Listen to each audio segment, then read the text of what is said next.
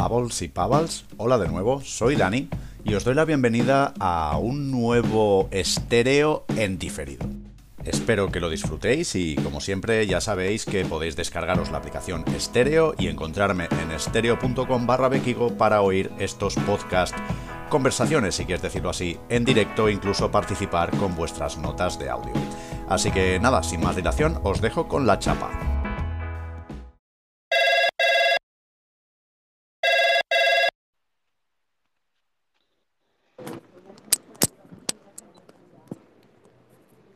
Hola, Bea. Hola, ¿qué tal? Muy bien, ¿Cómo se te escucha? escucho perfecto. Sí, ok, vale. Es que digo, me doy un paseíto. Ah, vas a hacer un podcast mientras paseas. Fantástico. por ejemplo. Ya que, Vale, ok, claro, había supongo vein- que tiraremos... No, no, nada, nada. Eh, tú haz lo que quieras. Es- está genial eso. Mientras tengas cobertura, no hay problema. Sí, sí. Vale, que ha habido aquí, lo digo para la gente que lo escucha un poquito en diferido, lo que sea, que había 27 personas suscritas. Eh, nos hemos hecho un poquito de remolones porque somos así de divos, ¿vale? Es decir, no, no os lo toméis a mal. Los Y que nada, llegan ¿por dónde los caes 15 ahora, Bea? ¿Por dónde estás? Por Barcelona. Barcelona en general. Barcelona, Barcelona Cataluña. en lo-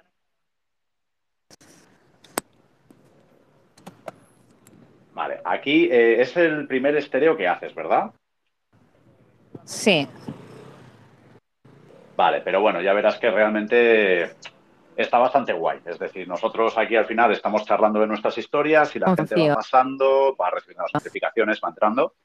Y si quiere participar, pues va, va haciéndolo mediante notas de audio, ¿vale? Nosotros les damos entrada a medida que nos parezca y las vamos contestando, así que poca Vale. historia más. Eh, entonces, eh, uy, te, te oigo un poquito mal, dime. oyes mal. Yo no debe tener de, de cobertura. O sea, en plan, Vale, está en pleno centro. Vale, no, en general te oigo bien, ¿eh? pero sí que en algún momento parece como que se corta un pelín o algo así. Si Vale. te soy sincero, bueno, ante todo, tenía muchas ganas de hacer un podcast contigo porque tienes un montón de cosas de las que creo que podemos hablar. No hace falta que sean todas hoy, las podemos ir dosificando. Pero para quien no te conozca, eres una tía la más de interesante, ¿eh? Y hoy te voy a hacer hablar bastante. Pues aquí estoy. Pillo un vasito de agua y. Vale, fantástico. Pues bueno, para el que no lo sepa, mientras vamos haciendo tiempo que llega la gente y tal, eh, tú y yo nos conocimos un poquillo de casualidad, si no me equivoco, fue mediante Instagram hablando un poquito de la escalada clásica, ¿no? Sí, sí, sí. Bonitas cosas de las redes sociales, mi parte prefe, la verdad. Cuando acabas conectando, pero de manera real con alguien, que realmente llegáis a, Pues a poneros cara y todo. Pues sí, sí, toda la razón, porque entiendo que habrá casos en que las redes sociales, pues parece, como se suele decir, separan a los que están cerca y unen a los que están lejos, ¿no? Y a veces hay peña que, que yo que sé, que realmente te puede traer mucha negatividad mediante redes sociales, pero mira, así como quien no quiere la cosa, no sé cómo fue realmente, ni, ni me acuerdo muy bien. Fue un día hablando, igual hiciste algún comentario del tipo, me molaría hacer una cresta o algún rollo así. Mm, Yo sí, Y yo mira, creo que sí que me y de ahí empezamos a acuerdo. hablar. Era, sí, yo estaba por Tarifa, estaba por Ah, cierto. Tarifa y sí, y estaba ojeando crestas que se podían hacer, o sea, que, que de escalada clásica, pero yo las hacía sin, eh, sin seguro porque eran más parecidas a entre un senderismo, ¿no? Bastante empinado, digamos, y entonces subí una foto echada con el dron tú comentaste algo y justo cuadramos porque yo desde Tarifa iba a subir a Barcelona y dije, pues mira, si quieres en dos días lo hacemos. No, la verdad es que sí, que cuando ocurren este tipo de cosas que se justan un par, un par de zumbados que tienen un poquito de tiempo libre, pasan este tipo de cosas y es bastante interesante. Sí, sí. Si no, Así que a ser lo que, típico a ver, en el fondo- mes y... Uy, espérate, que llaman a la puerta. Te- me silencio a ver qué coño es.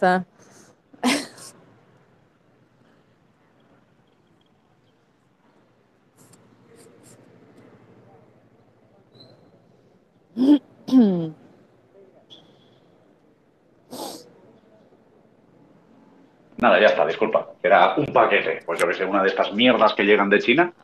Pues bueno, ya ah, estamos aquí. Que por cierto, quiero aprovechar para preguntar, tú que vives en una autocaravana, porque entiendo que actualmente vives en una autocaravana, ¿cómo te apañas para los pedidos online? Bueno, buena pregunta. ¿eh? Es que ahora, de hecho, yo soy una enganchada a, lamentablemente o afortunadamente, a Amazon y todas esas cosas. Y ahora, como mandan los paquetes, también hay puntos como bares, restaurantes, o hay puntos de recogida, los mando ahí, o algún amigo que viva cerca. Muy Pero bien, bueno, me bien. ha pasado de todo. Bueno, He mandado a talleres mecánicos, he mandado a. o sea, de verdad, de llamar al pueblo siguiente y decir, oye, tú no te conozco, pero puedo mandar un paquete ahí. Y la verdad es que la gente reacciona. Sí, he tenido suerte. Vamos, que en general eh, la gente es buena gente, ¿no? Como se suele decir. Sí, Pues vale. si te lo crees, a lo acaban siendo. Sí, creo que es lo van siendo. Vale, te iba a decir, esto en el fondo es un poquillo hablar un poquito de lo que, de, de lo que nos dé la gana, pero ¿qué te parece si nos centramos un poco sobre el tema de montaña y vamos como de menos a más? Es decir, ya hemos dicho que tú y yo nos conocimos haciendo escalada clásica y llegaremos a eso, pero ¿qué te parece si empezamos por el nivel más light, que supongo que es el nivel de entrada, que todo el mundo se podría sentir un poco más identificado, que sería El nivel senderismo? más, perdón. Ah, vale, Eh, vale, vale. más, más de entrada. Vale. Vale, por Senderismo, ejemplo, ¿cuál pues. sería, tú que has viajado tanto, que la verdad tengo muchas ganas de, de vivir un estilo de vida similar al que tú llevas, ¿qué rutas Pronto, podrías pronto. decirnos? Pronto, pronto, sí, estoy con el tema de la camperización, luego, luego hablamos de eso si quieres. Lo sé. Pues te iba a decir, ¿qué rutas podrías recomendarnos del tipo, yo qué sé, de Cataluña o de, lo- o de Italia o de Suiza o ru- rutas que dices, es que antes de morir las tienes que hacer porque es fantástico? Ujú, Andando. Sí, andando. Luego ya entraremos en el terreno de la bici si quieres. Rutas andando. Rutas andando, vale. A ver, por Cataluña es que aquí como están los Pirineos, Uh. creo que una pica de stats, un, un 3000 de los Pirineos y tal, creo que es algo bastante imperdible. Sobre todo porque subes a un pico y no ves otra cosa que más picos. Entonces eso para mí es bastante impresionante. Además, yo nací en la playa, entonces es bastante impresionante. Y luego ya yo en España me quedo mucho con la zona de picos de Europa, porque tienen unos colores propios, son como montañas que para mí no se parecen a nada. Es como un, un microclima de luz que para mí es único. Los picos de Europa son mágicos. Y también por estar ubicados, ahí es al revés, te subes a un pico y ves el mar, que está realmente muy cerca y son bastante impresionantes. Y luego Suiza, Alpes, Suiza, yo, mi Italia, mi querida Italia. ¿Qué nos Eso puedes decir es. de Dolomitas? Porque es uno de estos sitios que dices, Dios, Dolomitas es impresionante las fotos que se ven por ahí. Pues mira, podría tirarme el, el- hacerme la guay, la italiana experta en Dolomitas, pero creo que el país que menos conozco es el mío. Vaya. Entonces, sí. Sí, y fíjate que creo que ahí tenemos de las montañas más bonitas, pero como que mi pasión por la montaña la desarrollé cuando ya estaba en España. Vale. Que... Luego hablaremos un poquito de esto, pero si te fijas, tenemos una nota de audio. ¿Quieres darle tu entrada? Es simplemente dando clic ahí al botoncito. Ah, vale, venga. ¿Cómo podría hacer para no cargar tanto la mochila? ¿Vosotros qué consideráis que son los productos más esenciales que digáis, mira, eh, voy a poner esto en la mochila y esto es lo esencial y así ya no me pesará tanto? Porque claro, es que yo cuando voy a la montaña entre cojo mosquetones, eh, arnés, eh, cuerda, eh, que si cojo ropa porque a lo mejor preveo que va a hacer un poco de frío. Al final llevo una, una mochilaza que me pesa un quintal, tío. Vale. Buenísima. Esta pregunta de Joel es buenísima. ¿Quieres empezar tú? Hombre, es que es mi, es mi condena para mí, es mi pesadilla, la mochila en la montaña. Yo no llego a 50 kilos, o sea, y mis mochilas pesan 10, 15, me lo odio. Pero bueno, vale, arranca. Y te sigo. ¿Sí? ¿Quieres que empiece yo? Venga. Bueno, pues como quieras. A ver, realmente me interesa mucho lo que acabas de decir porque dices, claro, peso 50 kilos, mi mochila pesa 10 kilos, me cago en todo lo que se menea, así que seguro que tus trucos son bastante importantes. Así que como son lo mejor, lo dejamos por final. Yo, entre comillas, lo que podría decir aquí respondiendo al, al compañero Joel, porque es una pregunta súper interesante, Sí es verdad que, a ver, yo por ejemplo estoy acostumbrado a llevarme siempre todos los juguetes y mis amigos José y María José, si les preguntas, te lo pueden confirmar, que acabamos cogiendo la furgoneta y nos llevamos los drones, los drones de carreras, el material de escalada, de vía ferrata, pero sí que es verdad que a la espalda eh, procuramos ser muy, muy selectivos. Eh, entiendo que, claro, dependerá mucho de la actividad, ¿no? No es lo mismo hacerte un trekking de una semana que hacer una excursión de dos horas. Claro en el fondo entiendo que el tema es buscar un poquito el minimalismo y luego también es verdad que, como se suele decir, pagando San Pedro canta.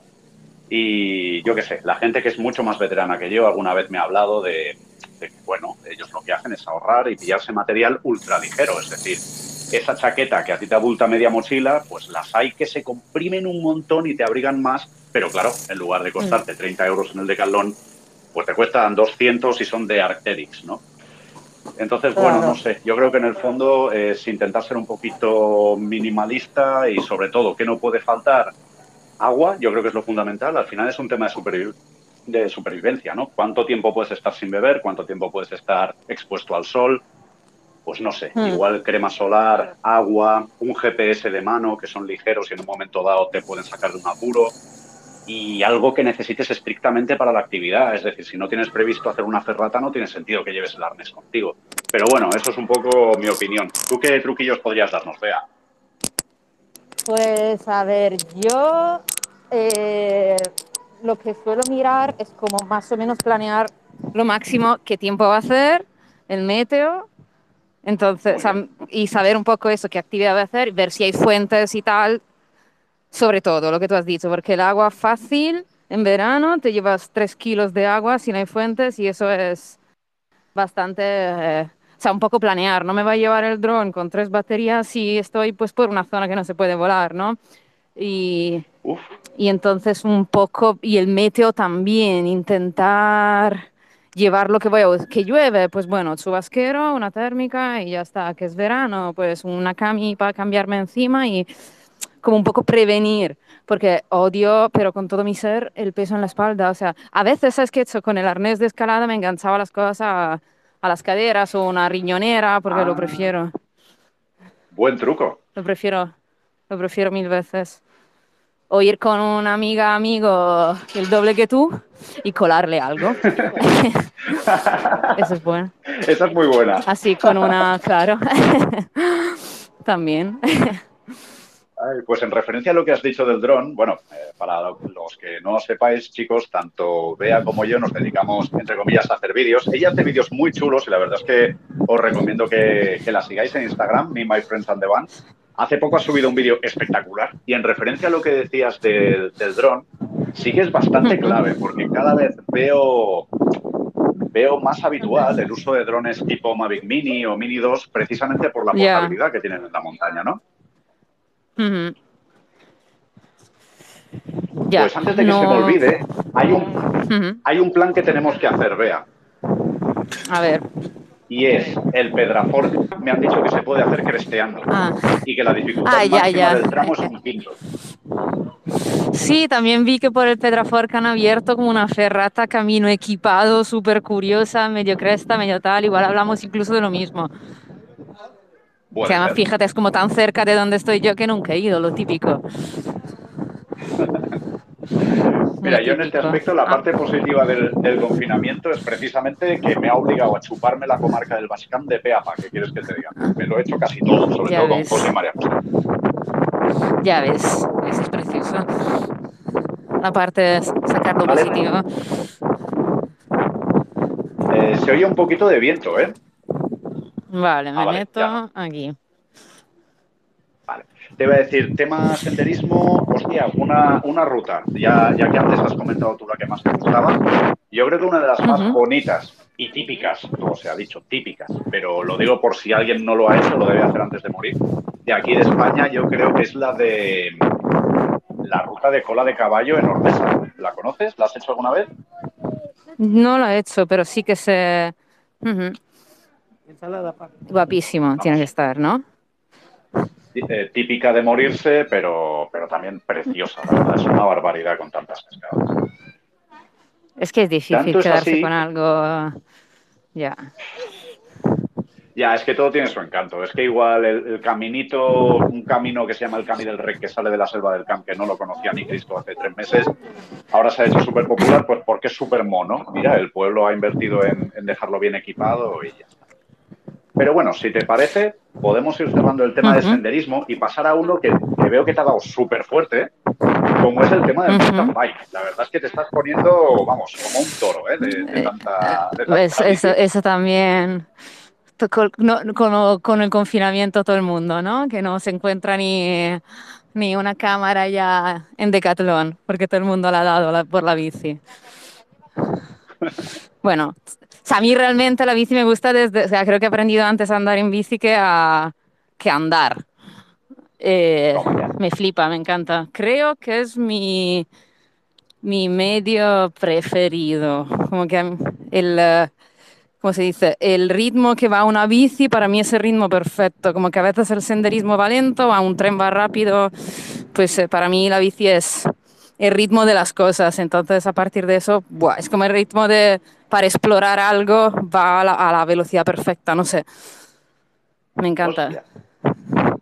¿Te plantearías hacer quizá algún viaje largo en bici?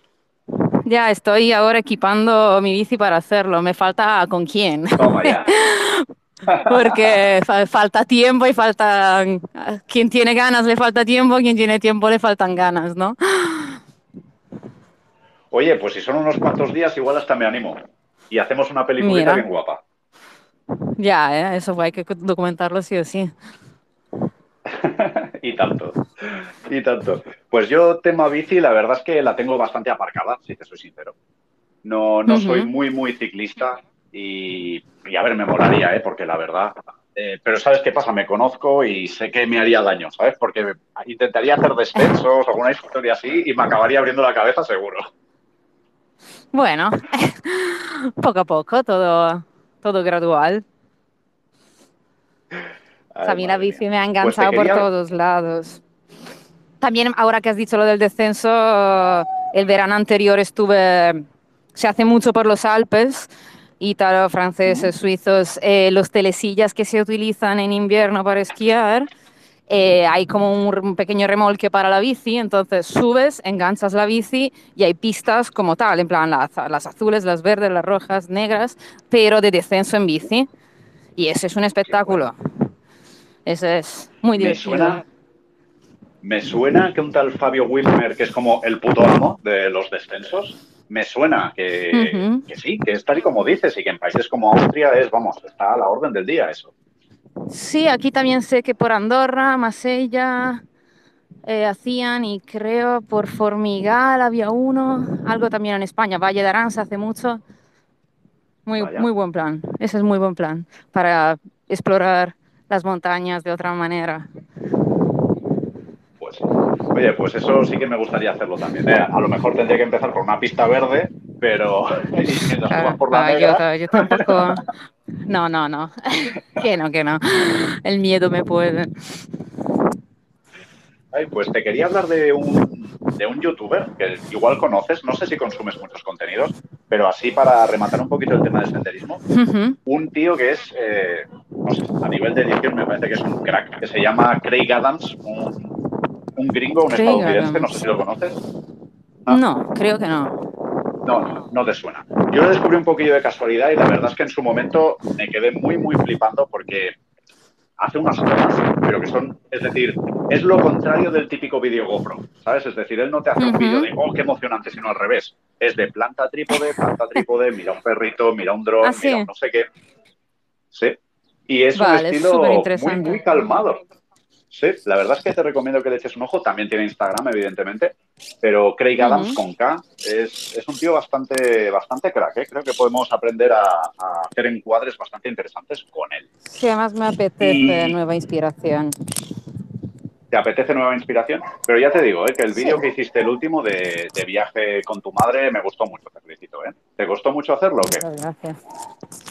Bueno, eh, es raro un proceso así, porque nunca sé por dónde empezar, porque tienes varios elementos, tienes la canción, tienes un guion y un relato que contar y unas imágenes que también hay que encajar entre sí para que quede bonito a nivel de imagen.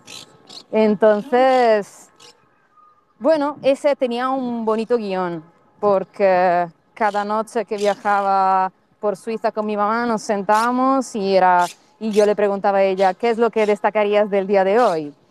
Entonces ella me lo decía, yo lo apuntaba y realmente siempre hago así los guiones en el mismo viaje, porque cuando pasa el tiempo al final se te esfuman como mucho los recuerdos, ¿no? y, y ese, entonces al final, cuando hay historia que contar, yo primero la historia y luego va bastante solo, ¿eh? Pero vamos, la gente me odia porque estoy todo el rato parando a grabar. Entonces, esa, es la, pesadilla de... La pesadilla. De tener un amigo de, de, los amigos. Claro. Pero luego te agradecen cuando les pasas el vídeo. Ah, ahí sí, ¿eh? Ahí sí. Claro, ahí sí. Ay, madre mía. Pues te quería pedir tu opinión, ya que estamos, ya que también estás metido en el tema de vídeos y tal. El potencial que le ves a las cámaras de 360 grados. ¿Qué opinas de ellas? Mm, la verdad es que, a ver, no he tenido, no he tenido y estoy en conflicto. O sea, a veces veía y me caía mal la gente y otras les, me caían mal porque me daban envidia. porque veo, por ejemplo, que en montaña creo que se puede aprovechar mucho, mucho, por ejemplo, no sé, pues es una crestita o un senderismo expuesto. Creo que ahí da mucho la sensación de vivirlo. Mucho, mucho, pues mucho. ¿Tú qué opinas? Sí, sí, tienes toda la razón. Yo estoy de acuerdo, porque de hecho no he jugado mucho, he jugado un poquito con cámaras de 360 y de hecho las he usado para algunos vídeos de vídeos que hoy en día los vería y me dan pena, ¿no? Pero bueno, en ese momento es lo que sabía hacer. vídeos de vías ferratas, que en el, en el fondo es lo que acabas de decir. Es decir, vías muy expuestas en las que da mucha sensación de vértigo. Y sí, claro, una, una GoPro te puede dar una sensación de punto de vista y tal, ¿no? Pero al final lo que hacía era, como te invisibilizan el palo, me, me desplegaba el palo enganchado en la mochila y era como si me siguiera un dron por encima, ¿sabes? Claro. Sí que es verdad que da un poquillo esa sensación. Lo que no me gusta, que te hacen un efecto deformado que se nota mucho, se nota mucho. Ya, ya. Lo mismo, creo. deforman mucho aún, pero, pero la idea es muy buena. Sí, es como un dron de cerca, es verdad porque el palo queda fatal. muy bien. cierto. Vas tú de bohemio de, la montaña, corriendo por el monte y ya estás con un puto palo grabándote, no sé. Es como un poco, un poco ahí. Entra en conflicto. Sí, ¿quién no lo ha hecho? Porque, pero bueno. Sí, sí, aparte, como te dediques un poquito, como quieras documentar lo que haces, es lo que has dicho antes, te conviertes un poquito en el pesado que está sacando hmm. fotos y vídeos de todo, pero bueno. Todo rato. Eh, luego, luego a la gente le gusta ver los vídeos, eso también es verdad. Claro, luego te dan Y en este aspecto, en este aspecto, para rematar el tema de la 360, pues sí te podría decir que ahora estoy trasteando con una cámara modular que es la Insta360 One R, que no sé si la conoces, pero bueno, básicamente tiene una parte que es la batería, otra parte que es el, el core, digamos, el procesador, y otro que es la lente. Entonces, por un lado tengo una lente de una pulgada que es para las fotos y los vídeos, digamos, y luego tengo el sensor de 360 que aún no lo he utilizado, pero que tengo en mente meterlo en un dron acrobático, pero eso ya es trigo de otra cosa. ¿eh? Hostia, qué guay. la verdad es que no, no investigué sobre, porque también cuando empiezo a investigar sobre algo, luego lo quiero. Ahí sí que de eso de momento me, me he respaldado. Si no, no mires que luego dan ganas de comprar, ¿no? Uf, no, eso no, no, aún no. Ahora con lo que tengo. Vale, vale, que a veces hay que ser minimalista, ¿eh? De hecho, yo ahora estoy en un proceso de vender cosas y reestructurarlas. Ah, sí. Wallapop y Eh, pues sí. Ahí está, tienes toda la razón. Eh, nos acaban de mandar una nota de audio. A ver, le doy yo mismo. Venga. Venga, es Julio Guti López. Hola, ¿ustedes son novios? No, no, no, no somos novios, Juli. La verdad es que somos amigos y nos conocimos gracias a Instagram, eso sí, ¿eh? pero no ligando, sino por temas montañosos. Nuestra relación Pero ojo, porque esta chica es de armas tomar, ¿eh? Esta chica es de armas tomar.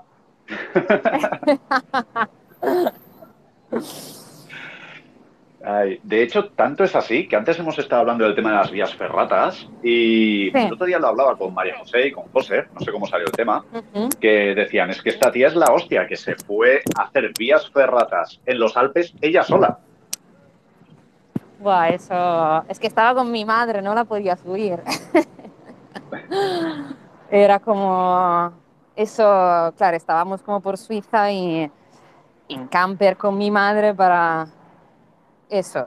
¿Y qué pasa? Que, que yo no era mi intención, pero pasábamos por sitios que yo veía que había ferratas ahí. Ya tengo como mucha pasión por ese tema y no podía no hacerlas. Era y fue, creo, del, o sea, me acordaré como de lo más guapo que he hecho en mi vida, de lo más emocionante, más que guapo, o sea, creo, Pero una te sensación. bien, ¿no? Sí, a ver, sí, sí. Más hay webs muy guapas sobre las ferratas, al final todo está catalogado y te dan la info bastante clara, cómo ir, cómo hacer, hay siempre, además está muy guapo porque a veces aquí en España tú ah, empiezas una ferrata en la carretera, entonces por mucho que subas, nunca pierdes de vista la ciudad. Y el estilo más alpino, digamos que te metes montaña para adentro, andas tres horas mínima, llegas a un refugio que es como la base de escaladores y tal, desde ahí empiezas la ferrata. Y a mí la sensación que me gusta es subir y no ver otra cosa que, que no sean montañas.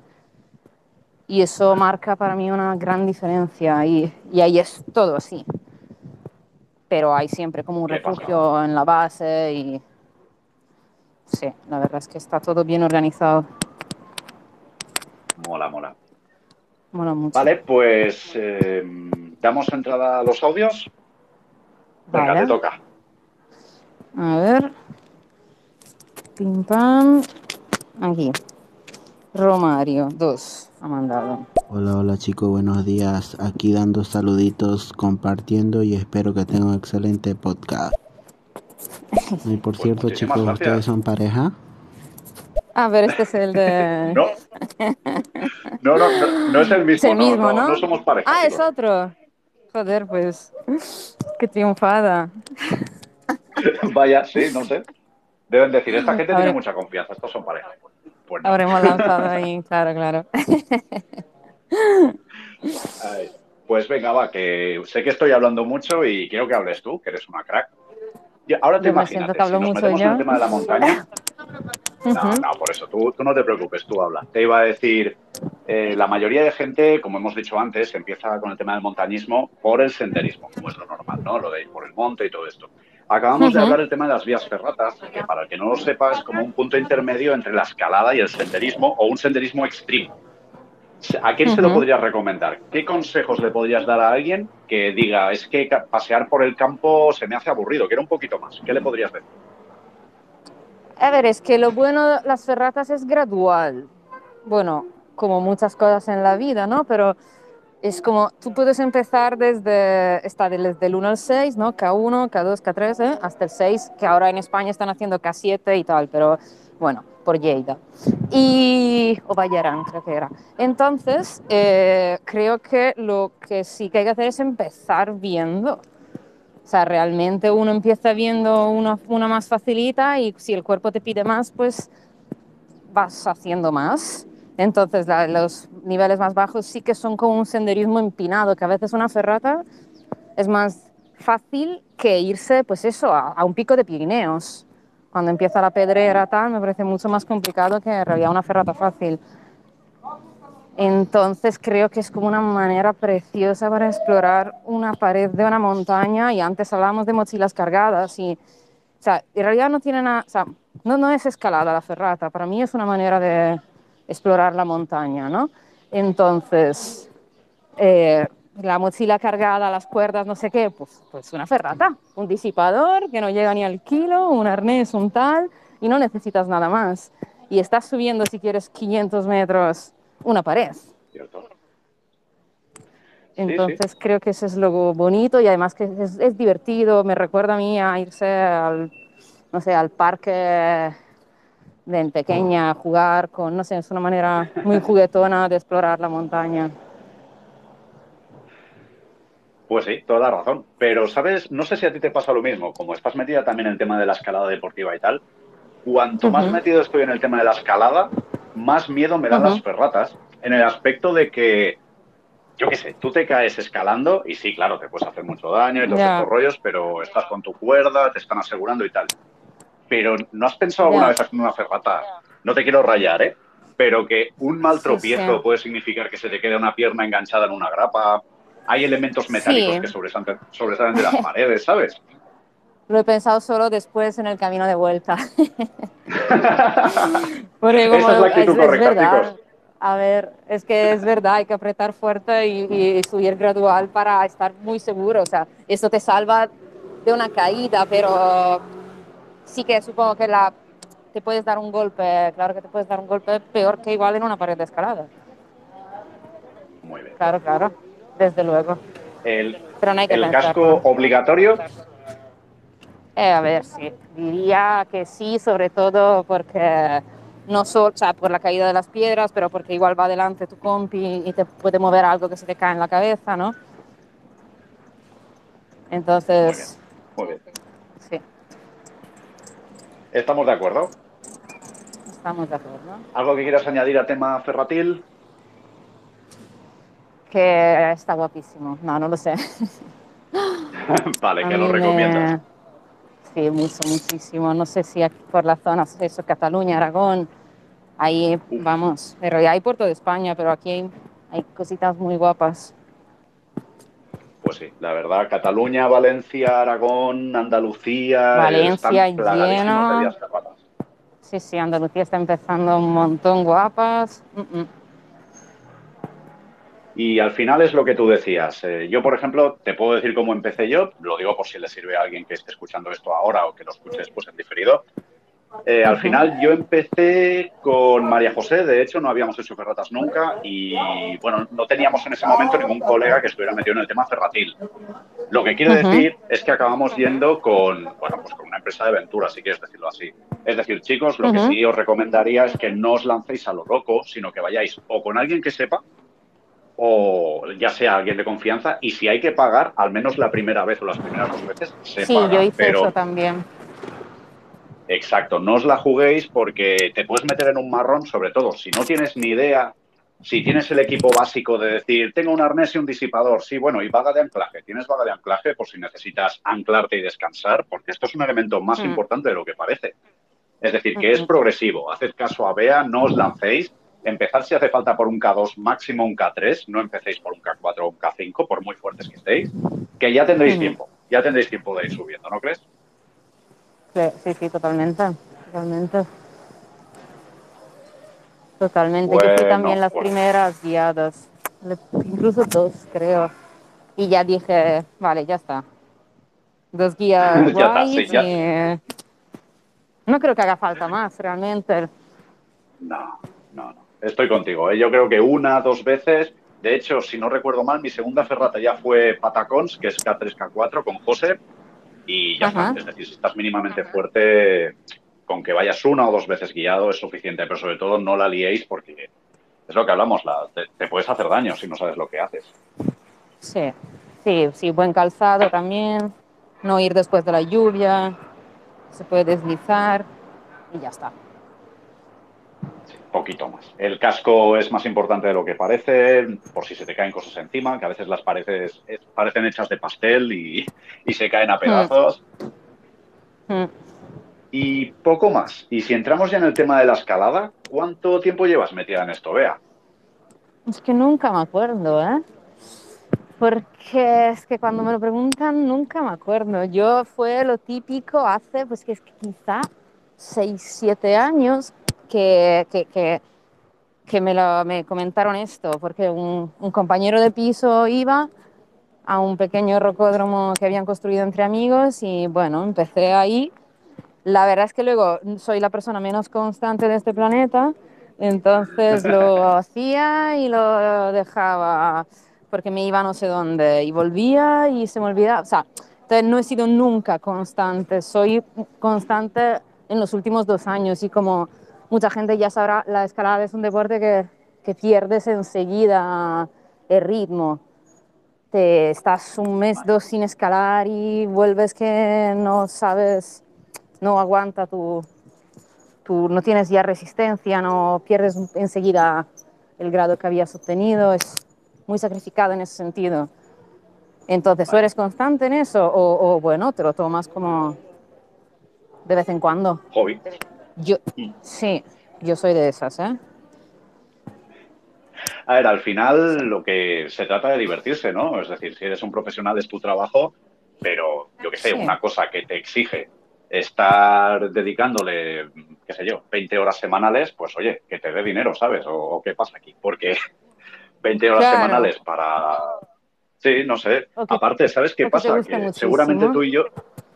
Ahí está. Tú y yo seguramente tengamos bastante en común en el aspecto de que cuando te dedicas a crear contenidos, el tiempo, no sé, no sé si a ti te pasa, pero es como que se, te, se te pasa volando. Es decir, entre intentar vivir un poquito y divertirte y espérate Ya. que ahora vamos a hacer esto, que tengo que editar un vídeo, que no sé qué, Ya, te vienen y te dicen, oye, esta afición es fantástica, solo vas a necesitar cuatro horas diarias. Y es cuando dices, pues no, gracias.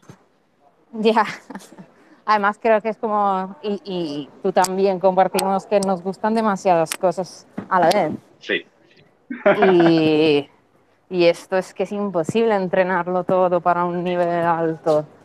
Entonces Exacto. entrenas todo un poquito, sabes hacer todo y nada bien, pero es suficiente para... y es imposible. totalmente de acuerdo. Yo a nivel de escalada ahora mismo, si te soy sincero, igual estoy escalando una o dos veces al mes, no te quiero engañar. Y casi, casi, porque me lo dicen del palo, oye, ¿te vienes a escalar? Ah, pues venga, va. ¿Sabes? ¿Y, y qué pasa? Yo ahora estoy en un 6 a 6 a más de segundo, con eso estoy estabilizado, estoy contento, ya está, ¿sabes? Ya, ya estoy bien con eso.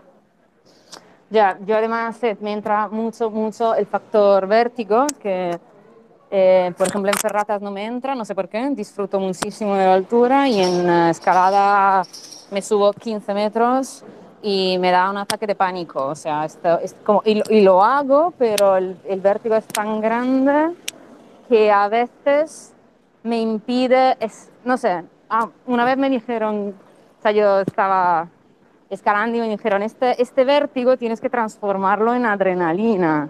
O sea, este miedo, Mm. todo el mundo lo tenemos, simplemente le tienes que dar la vuelta, darle otro significado y disfrutar de la superación, ¿no? He conseguido hacerlo en ferratas, pero en, eh, en escalada deportiva no.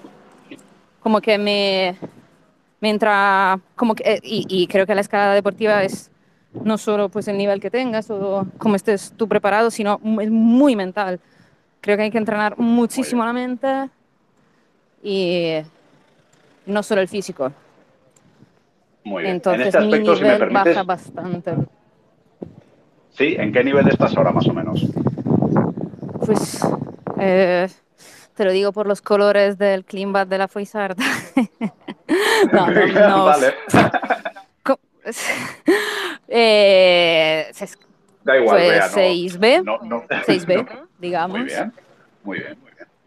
6B. Oye, ese es un muy buen nivel. Yo he llegado a hacer, eh, 6B en rocódromo, en roca creo que no, creo que no he llegado, no sé si hemos llegado a hacer, pero en rocódromo sí que he llegado a hacer 6B y así en plan dando pena y de segundo y con mogollón de descansos igual 6B o 6B más, pero dando pena. Ah, no, pero mi 6B era dando una pena que, que se veía desde...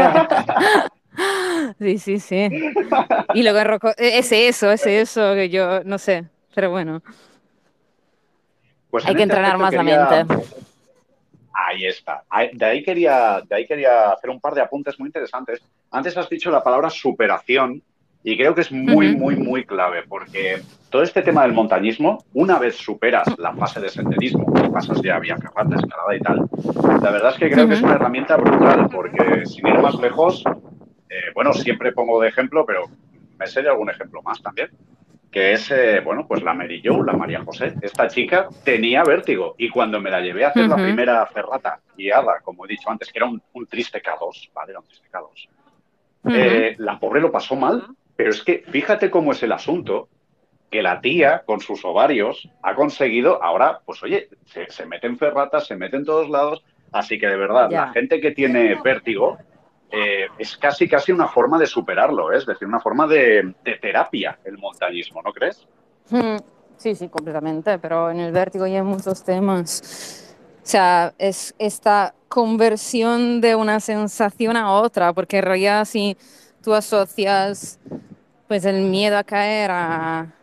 Bueno, si asocias el vértigo a un miedo o asocias el vértigo a una emoción, no sé, ¿no? Así parece un poco de psicópata, pero eh, creo, que es como, como, como, colocamos las emociones en nuestra cabeza y creo que la escalada y, y todos esos deportes un poco así van mucho de eso, mucho de eso.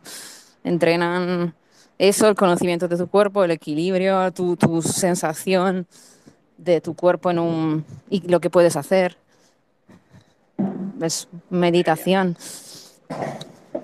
Muy bien. Esa palabra que acabas de decir es brutal, porque la meditación que se asocia al yoga, en el fondo no deja de ser liberar la mente de otros pensamientos y enfocarte, centrarte en lo que estás haciendo en ese momento. Y sí que es verdad que es la que más presente que ahí. Muy bien. Sí, sí. Amén. Tienes toda la razón con eso, ¿eh? O sea, más precisa, te aseguro que colgada ahí a una pared, mm, no te acuerdas ni, ni, de tu ex, ni de, tu, ni de nadie ahí colgado. Así que la terapia perfecta para... no te acuerdas de nadie ahí. Pues, nada, nada de beber para olvidar. Escalar para olvidar, chicos, ya sabes. Escalar para sí. Pues... Antes has dicho una cosa súper interesante y creo que merece la pena meter un poquillo más ahí el palo en el ojo. Y es cómo hay un triple factor ¿no? que afecta a la escalada y seguramente a cualquier, no sé, a cualquier actividad que implique tu cuerpo probablemente. Y es que muchas veces pensamos en la escalada como un asunto físico, del tipo, es que hay que estar fuerte. Y hombre, evidentemente el físico influye, claro. Es decir, a mí cuando me sobraban 20 kilos no escalaba igual que cuando no me sobraban, ¿no?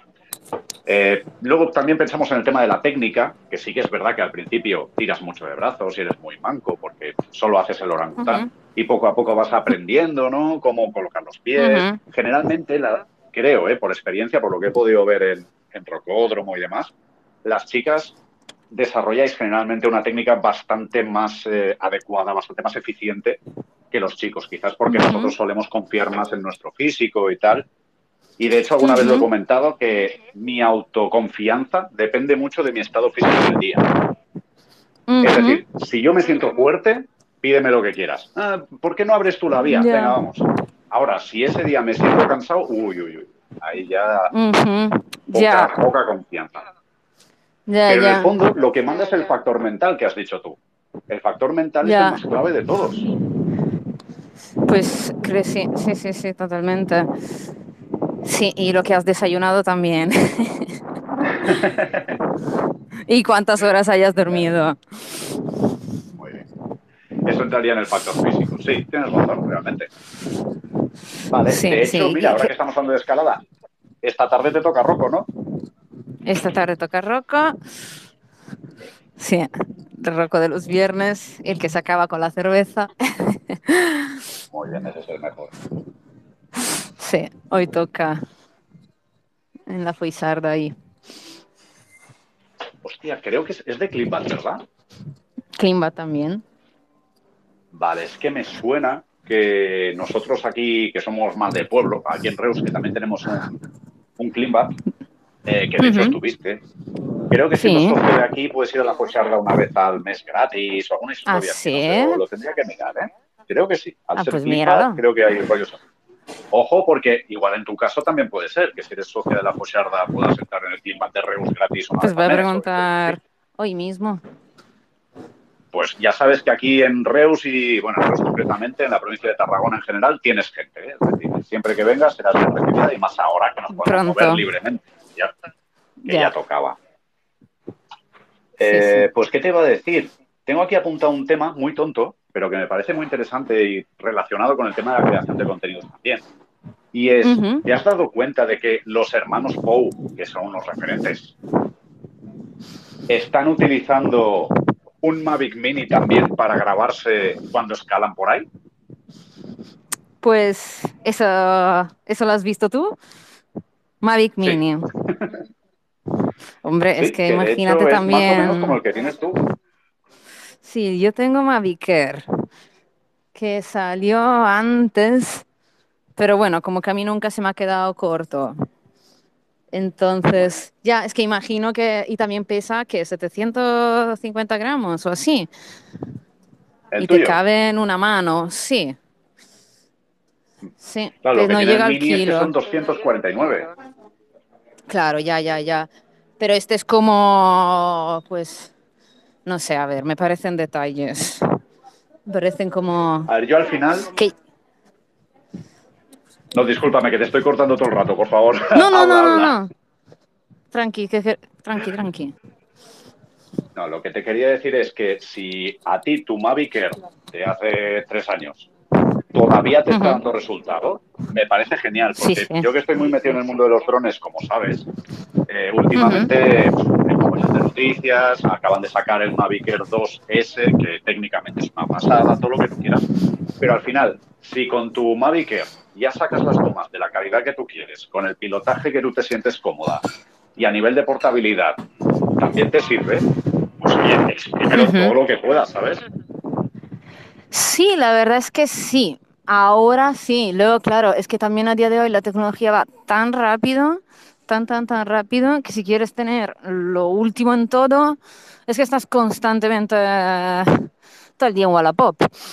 Entonces, Sí, eso es, o sea, es que es increíble, como, pero como que llega un momento que a ver si de verdad importan los 300, 400, 500 gramos o si de verdad importan los 3000K o 4, yo realmente no grabo ni en 4K, o sea, nunca, aunque los tenga. Entonces, como que creo que es un poco cada uno que entienda hasta qué punto necesita ese producto, ¿no? Ese, esa lente o ese para qué lo necesita, porque también como que ahora está mucho esto de más gas y pues mejor. Y sinceramente, a mí grabar en, en 4K y subir el vídeo a Instagram, pues es que no tiene ningún sentido, ¿no? Luego tienes en vez que una librería de libros, una de discos duros con muchísimo material que solo ocupa y, y estás todo el rato reduciéndolo y no va bien en el ordena. Entonces también toda esta carrera de con la tecnología es que es sí de los CAS y luego creo que ahora está como evolucionando más en el sentido de por ejemplo esto 360 grados no o, o sea como que para mí ah, igual digo burradas pero casi todo está hecho ya o sea a nivel visual nuestro ojo no puede ver mejor que la calidad que ya tienen lo que tenemos, ¿no? Te entiendo. O sea, no, no, puedo, no podemos ver más píxeles, no podemos ver más frames por segundo, no podemos de lo que ya hay. Entonces, por mucho que se haga, o sea, las pantallas son, o sea, un 4K si de verdad aprovechar hasta los píxeles que ocuparía, yo qué sé, un edificio. Eh, nunca se va a proyectar así. Entonces, creo que ahora se está jugando más a, pues eso, un 360 grados o una cámara que te enganchas, pues yo qué sé, dentro del ojo. Pero creo que se va más por hmm, la cam las gafas de, de DJI que te metes y vives la experiencia con el dron. Muy bien. Hmm. Más ese plan.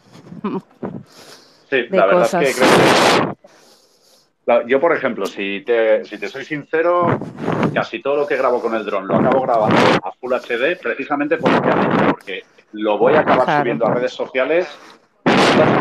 Es que incluso aunque Claro, grabara claro. 4K, luego el vídeo para YouTube lo exportaría a Full HD. Entonces, sí entiendo que hay, que hay, ¿cómo se dice? Pues todo, todo tiene una lógica y obviamente, yo qué sé, si yo grabo a 4K, puedo hacer zoom cuatro veces y puedo seguir exportando a Full HD sin perder calidad. Eso sí, tiene Sí, eso sentido. es lo único. Es decir, lo puedo entender, pero quizá el tema ya no es más K, como tú dices, porque, por ejemplo, tengo un 2 que me graba 6K. ¿Sabes cuántas veces he grabado a 6K? Ninguna, ¿vale? Porque luego, Es además, es que, con es lo que los vídeos, los vídeos que ocupan un quintal no merece la pena. Hmm, no. Como mucho si tú quieres de un vídeo recortar una imagen y que tenga la misma calidad, pero como que, no sé, ¿no? De un, mm, pero tampoco se hace mucho. O hacerle un zoom a nivel en un programa de edición, un zoom en una imagen y, y aún así mantener la calidad, pero no se hace. Entonces, bueno. Al final es para uso profesional. Lo que sí puede serte más útil, quizá por si el día de mañana quieres. Bueno, el día de mañana, si te planteas cambiar de dron, ya sabes que me puedes todo lo que quieras. Pero quizá Ya lo, lo que te puede interesar más es el tamaño de la lente, más que los K, los FPS y tal, el tamaño de la lente. Más tamaño, más Ya. luz, más color, mejor. Exacto, exacto. Que eso también, en plan, yo siempre lo digo, que, que cuidado con el típico móvil que, que tiene pues 600 mil millones de píxeles y una lente que, que es pequeñita, porque entonces esos, esos píxeles son inventados digitalmente, no los capta de la realidad. Y, y es como, realidad, es, lo, lo importante es lo que tú has dicho, una buena lente. No tanto el tamaño de la Muy bien. imagen. El tamaño En este no caso, importa. el tamaño sí que importa. Bueno, De la lente. De la lente. El tamaño de la lente sí importa. El de los píxeles Esa. un poco igual. Eh, Eso es. Pues tema escalada clásica. ¿Lo has olvidado todo? ¿Lo has practicado más? ¿Qué tal? ¿Cómo Te espero a llevas? ti. Ah, ¿me esperas a mí? Pues ya está. Pues Claro, oye, yo estoy un poquito clásica. oxidado, ¿eh? Ya, he hecho un par de veces más por, por Lleida. Sí que he tenido la suerte, pero claro, en plan, como es un material realmente caro de poseer, Ah, ya.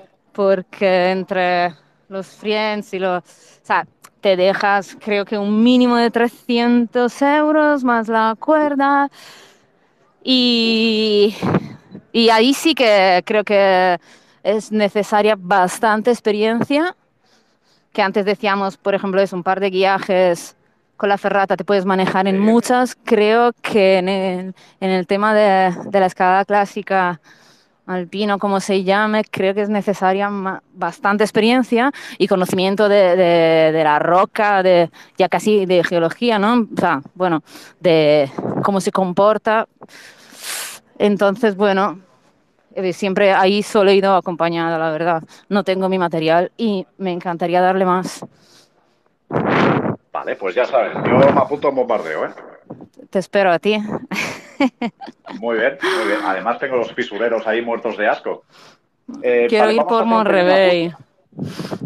¡Uh! que he visto unas fuerte, ¿eh? crestitas guapas ahí. Mm. Muy bien, muy bien. Pues voy a hacer un pequeño apunte, porque aunque ahora mismo, en este mismo instante, hay cero personas escuchando, porque también es una hora un poquito rara, la gente estará empezando a preparar la comida y tal. Eh, por si comida. alguien escucha esto en diferido, vamos a hacer un pequeño apunte de un minuto explicando un poco cuál es la diferencia entre la escalada deportiva y la clásica, ¿vale? Porque, claro, nosotros estamos ya bastante metidos en esto, no somos aquí la repera, pero bueno, sí que hemos tocado un poquito todos los palos y podemos explicar cuál es la diferencia entre la escalada deportiva y la clásica. Pero entiendo que mucha pe- peña se puede quedar del palo. ¿Qué me estás contando? Por favor, explícame. Pues bueno, Ujú. básicamente la diferencia es que la escalada deportiva ya viene equipada, es decir, tú imagínate una pared con toda una serie de tornillos, para entendernos, que se llaman parabols.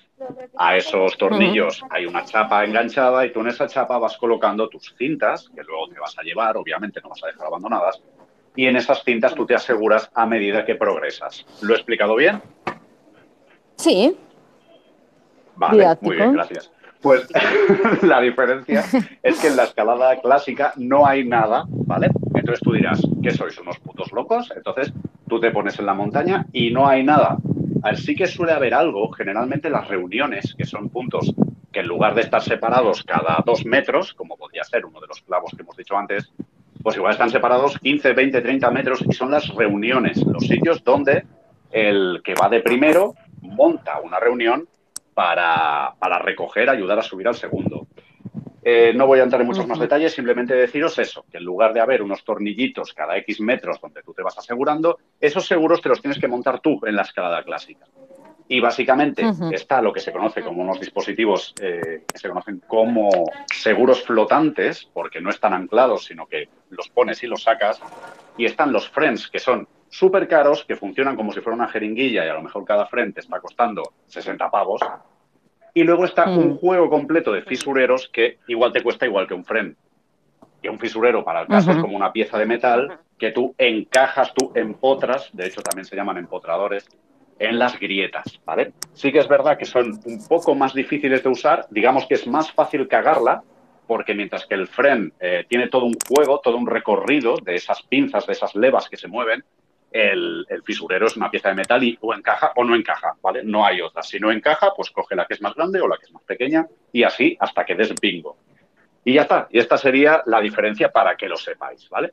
En este aspecto, a mí cada vez me gusta más la clásica, me parece mucho más aventurera, Sí que es verdad que es más sucia, que acabas pinchando, acabas tocando cacas de rata, acabas, ¿sabes? Es todo, lleno de hierbajos, pero la verdad es que es muy emocionante porque te haces la vía, es decir, tú dices, tengo que llegar ahí y búscate la vida. ¿A ti qué, sensaciones te dio? ¿Te gustó la clásica? Sí, es lo que tú has dicho, es lo mismo. O sea, es como más de, de buscarse la vida.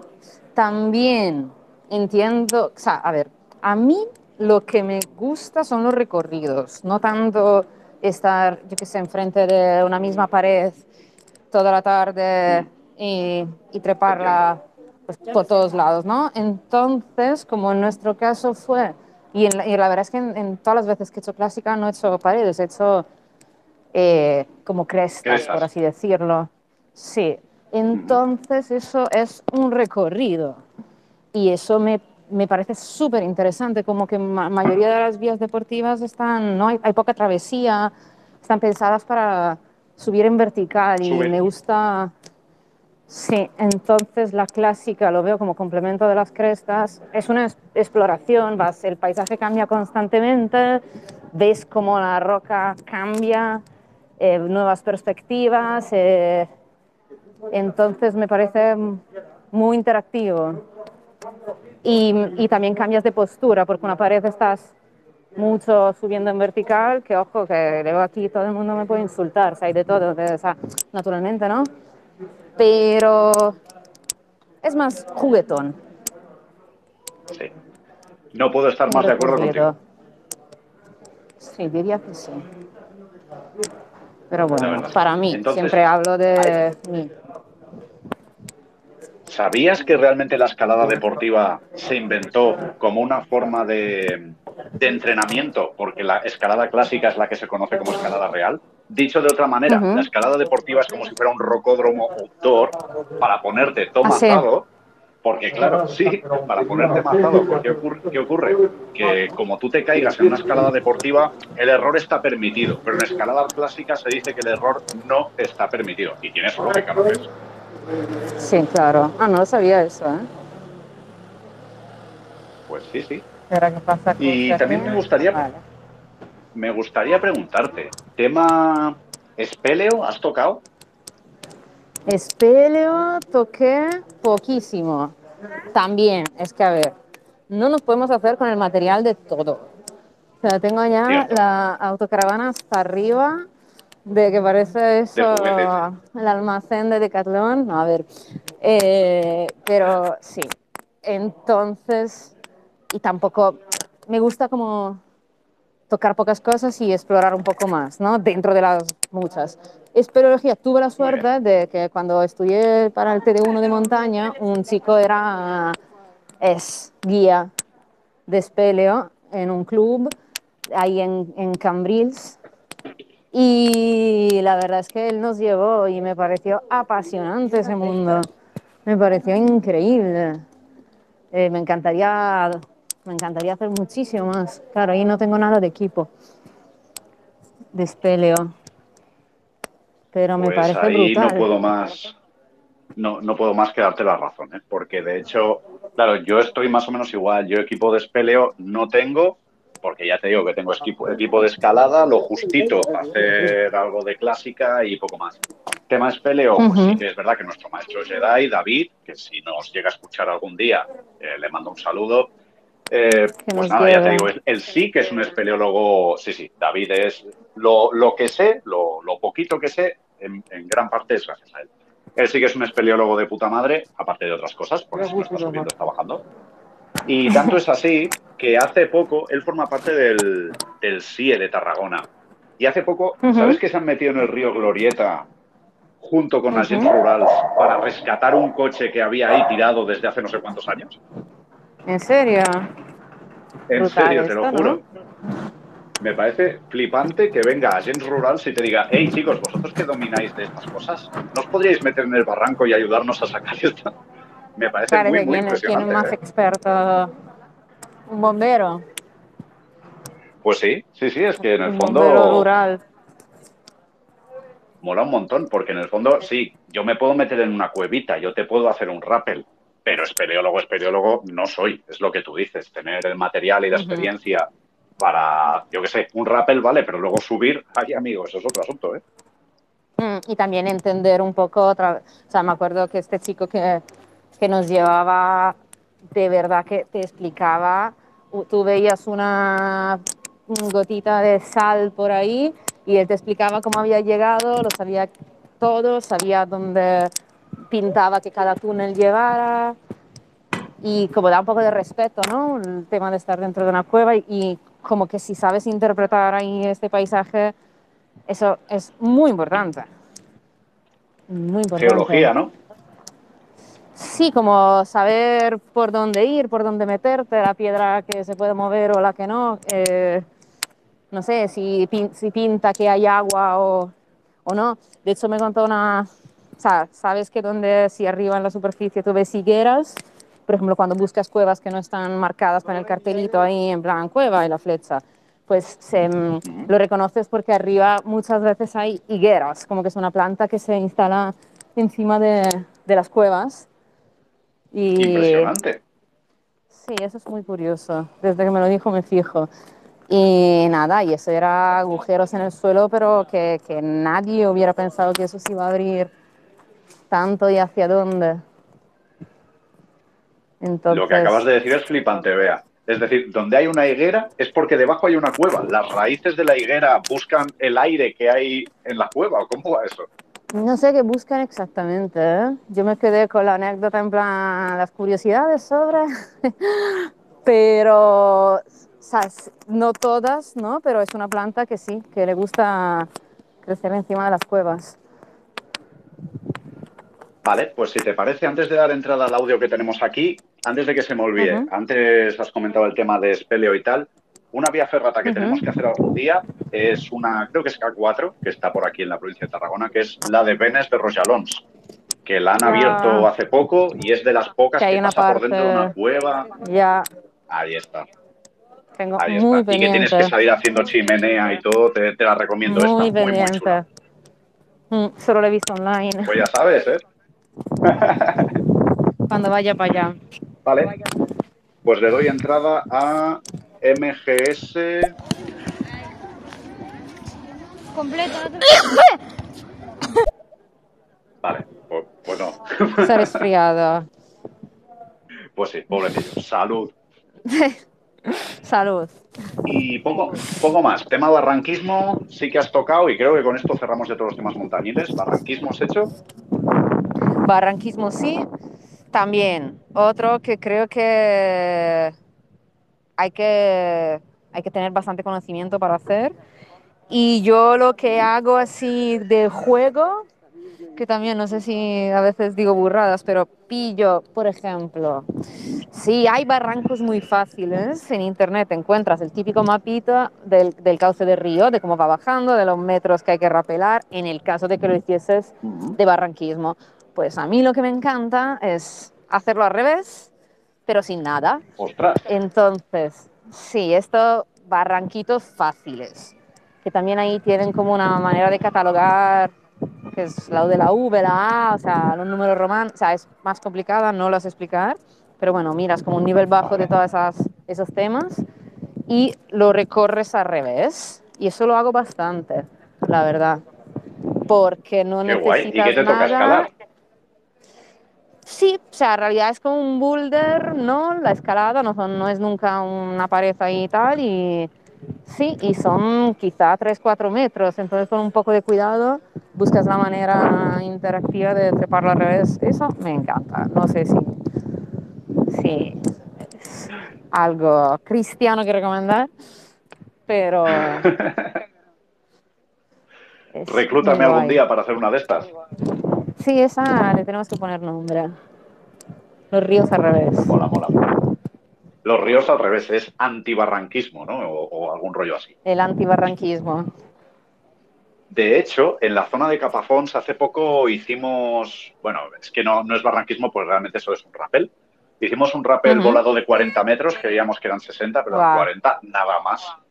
Y mira, Nada más. ayer mismo me saltó la costra, me saltó la costra porque José y yo fuimos tan así que nos dejamos los guantes en el coche. Y a medio camino dijimos, hostia, no hay guantes, da igual, me cago en la leche. ¿Sabes lo que es rapelar sin guantes 40 metros aguantando tu peso? Ahora, la cova de las ¿no? te la recomiendo, sí, ya te digo, me quedo sin manos, pero te la recomiendo completamente, ¿eh, Bea? Y de hecho, tenemos pendiente otro barranco que hay en esa zona, que ese sí que es con algo de agua, y también tiene algún rappel volado y tal, así que se pueden hacer cosas muy, muy guapas por ahí en Capafons, ¿eh? Qué guay. Sí, porque los de 40 metros al revés creo que no los voy a hacer. Además, eso es ultra boulder, ¿eh? Porque si ves cómo es la cova de las No, grallas, eso sí que hace como, vamos, una, una curvatura alucinante. No, eso ya. Ay. Pues bueno, creo que hemos tocado ya todos los palos montañiles. ¿Hay algo que quieras añadir? Montañismo. Eh, montañismo, montañismo. Bueno, es que a ver, yo creo que bien. Yo creo que los, los Sí, principales que- los hemos tocado. Y nos guardamos algunas cartas para seguir hablando otros días. Eso sí, que si no nos quedamos, que ya lo sabemos todo. No es broma. Ya. Bueno, pues no sé. eh, yo me iré a hacer la comida y todo esto. Vamos enfilando hacia la despedida. ¿Quieres hacer un podcast de recetas de qué comer hoy? Yo, no, yo, No, eso, yo eso no lo sé aún. un podcast de recetas. De, Hola amigos, ahora vamos a hacernos aquí una ensalada. No, casi Recetas seguro para que será ensalada de arroz. Vaya. Mira, eso, eso podría ser interesante ¿eh? para otro día. Pero nada, ante todo, eh, quiero hacer más podcast contigo. Tenemos que buscar una hora que sea un poquito más competitiva, igual hacia las 6 de la tarde o algún rollo así. Pero ya te digo, yo estoy encantado de que te hayas pasado por aquí, que te hayas animado a pasar por estéreo. Evidentemente, eh, aquí puedes conocer gente para charlar y tal, pero quería traerte aquí y quiero traerte más veces, porque para el que no te conozca, lo digo también para la gente que escuche esto en diferido, eh, no solamente eres una montañera y una creadora de contenidos, sino que además eres una viajera empedernida y de eso también quiero que hablemos algún día. Venga. Gracias así por invitarme. Pues no hay de qué. Eh, en resumen, gracias a los que habéis pasado por aquí, los que se han animado a dejar preguntas, como el compi que ha hecho la pregunta súper interesante del peso de la mochila y tal, y los que escuchéis esto en diferido, pues espero que lo disfrutéis. Ya procuraremos el próximo día elegir un horario un poco más amigable.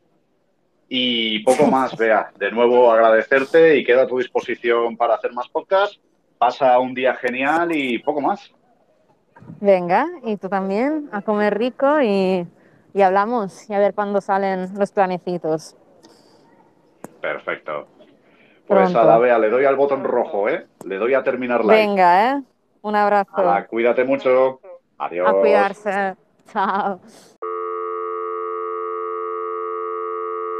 Pues bien, hasta aquí el estéreo de hoy. Espero que lo hayas disfrutado. Y ya está, solo me queda recordarte que si te apetece, puedes descargarte la app de estéreo y seguirme allí. Mi nombre de usuario es Bekigo para poder participar y escuchar en directo todas estas conversaciones, todos estos podcasts. Por lo demás, como siempre, gracias por haberte tragado esta chapa. Espero que te haya sido interesante, que te haya entretenido y todos estos rollos. Y ya está, solo recordarte que puedes apoyar al proyecto Bekigo en las principales redes sociales. Estoy en Facebook, Instagram, YouTube y en Patreon. Así que nada, ahora sí, te dejo seguir con tu vida. Un saludo y hasta pronto.